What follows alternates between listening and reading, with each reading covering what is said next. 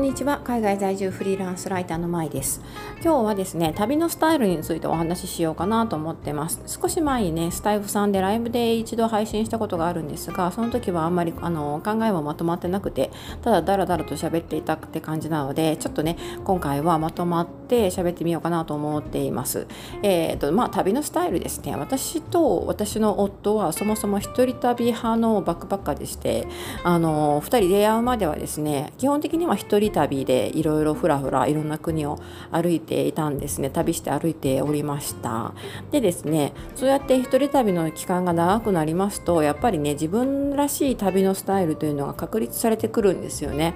であの、まあ、夫と私とでは実はあの旅のスタイルが違うというか、えー、まあ、私どっちから私はですねどちらかというと一都市滞在型長期滞在型であの、まあ、旅といってもねあのやっぱり休暇ですのでリラックスしたいという気持ちがかなりあります。で、えーと、一つの国に一つの国の一つの都市に入ったらですね割とそこで1週間ぐらい滞在しているのがその私のスタイルだったんですよね。ところが夫の方はね正反対であのできるだけ、えー、効率的にいろんなところを見て回りたいというタイプで、まあ、一国に入国すると、まあ、そのとそのうんとその国の中の観光名所と言われるところですかをですね できるだけ効率よくサクサクと回りたいというかなりの行動派なんですね。なのであのかなりの高速で移動します。であのだからまあ今はね彼に付き合って結構そういうスタイルになりがちになってきてはいるんですけど、えー、基本的に彼がですね一つの町とか一つの村とかで2泊することって珍しいんですよね。だいたい1泊で1泊1泊1泊でこうとにかくあの移動しまくるという感じなんで割とあの慌ただしい感じの旅のスタイルなんですね。だからまあ当然ながらあの2人で一緒で一緒に旅行していると摩擦が起こることもありましてもうたまにはリラックスさせてよみたいな気分になって、えー、あのちょっとなんですかねむくれることもあります。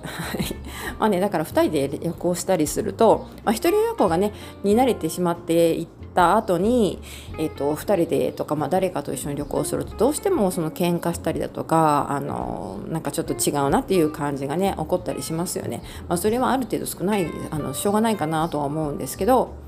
えーまあ、今回ね、えーと、もう少し先になりますが1年間の長期旅行を控えていますので、まあ、できるだけ仲良く、えー、最後まで安全な旅行を貫きたいなと思っているんですが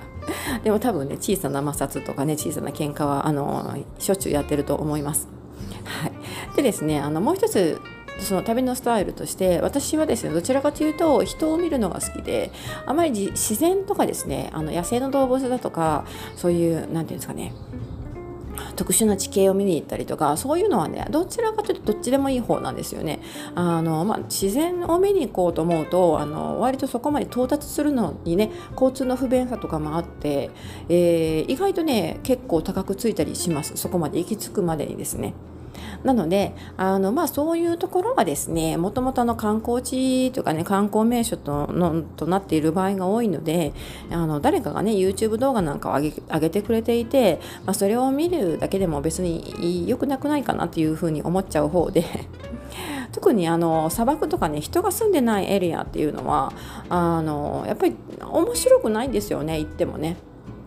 あのその自分の人生の経験の一つにはなるかもしれないんですがだからでもそこにいたからって言ってふーんって感じで、まあ、砂砂漠だったら砂しかないですしあのーちょっとね面白くないというかやっぱり退屈だなというふうに思ってしまうので、えー、どちらかというと私は人がいるところの方が好きなんですね。都市とか町とか村とか、まあ、小さな集落とかでもいいんですけどそういう場所で人を見ているのが好きでその人の現地の人がねどんな住居に住んでいてどんな人が住んでいてであのどんな風に仕事をしてどんな暮らしをしているのかとかどんな風な交通手段を使ってどんな風に会社に通っているのとかそういうのをね見て眺めているるのが好きなんですね。だからどちらかというとあの自然だとかあとはあの特殊な野菜野生の動物だとかそういうのはあの、まあ、どっちでもいいかなって思っている方です。でもまあ夫の方はねあのそうではなくて、えー、そういう自然にも興味があるし野生の動物にも興味があるし、まあ、行けることで行けるのであれば行ってみたいっていうのがねあると思うんですね。まあ、その辺もですねあの、まあ、予算がありますのであの、ね、使えるお金には限界がありますので。えーまあ、予算とその行きたい気持ちというか情熱とかですねがうまく釣り合えばあの行ってもいいかなとは思っているんですけど、はい、どうなることでしょうかという感じです。だからあの結構ね2人のその旅のスタイルは違うというかなかなか1人で旅行してるとその他人の旅行のスタイルっていうのは理解しづらいというか分かんなかったりするんで気づかなかったりするんですよね。あこういう2人で一緒に初めて旅行してみてであのあこういう旅のやり方もあるんだみたいな風に気づかされることも多いので、まあ、勉強にはなりますし自分にとってもねあのインスピレーションをもらうこともたくさんあるんですが。やはり一人で旅をしているともうその旅のスタイルに、えー、凝り固まってしまうというところがあるのかなと思ったりします。でもそれはそれでいいと思うんですけどね、はい、あの自分で好きでそういう風なスタイルを選択しているわけですからあの、まあ、せっかくの一人旅ですしね好きなように旅行すればいいとは思います。はい、でもあの、まあ、私的にはですね、えー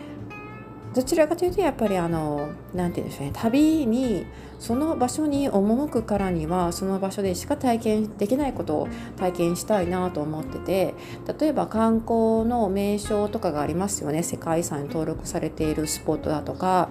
あの観光地として有名な場所というのは別にそこにわざわざ行かなくてもあの画面画面というかね画像で見たりとかインターネットがこれだけあのもう情報が溢れてますのでインターネット上で閲覧してそれでああすごいなっていうふうに感動することもできるわけですよね。ででもどうしてもその現地に行かないと体験できないことというのはその場所の匂いであったりとかその場所に住んでいる人の生活であったりとかそこで出会う偶然の出会いとか偶然のコンタクト偶然の会話とかですね。そういうのがあとは味わいですね。味ですね。食べるもの、はい、そういうのはあのインターネットの画面とか動画とかからは伝わってきませんのでそういうのを体験したいなという気持ちがあります。だから旅をする意義というのがあると思っているんですよね。なのであの、まあ、そういう旅をしていきたいなとは思っていてですね。だから割と観光地をばかりを主な大きな観光地ばかりを巡る旅っていうのはあのどちらでもいいっていう感じなんですよね。もちろんあの行ってみたい気持ちはあるんですがあの、まあ、その大きくなればなるほど観光地化されればされるほどそれに付随するストレスだとか例えばコストが高くついたりとかそういうデメリットとかも生まれてきますので、えー、その辺もやっぱりちょうどいい具合のところをね自分で妥協点を見つけてうまくメリハリのある旅になればいいかなというふうに思ってます。だから割とあの日本人の人にとってはですねマイナーなところに行ったりとかどこそれみたいなところをね、えー、旅行することも多くって、まあ、そういうところのね、えー、楽しみというのもえー、こういう音声配信とかブログとかで共有していただけたらいいなというふうに思ってます。というわけで今回は旅のスタイルと一人旅二人旅のメリットデメリットについて語ってみました。最後まで聞いてくださってありがとうございます。ではまた次回お楽しみに。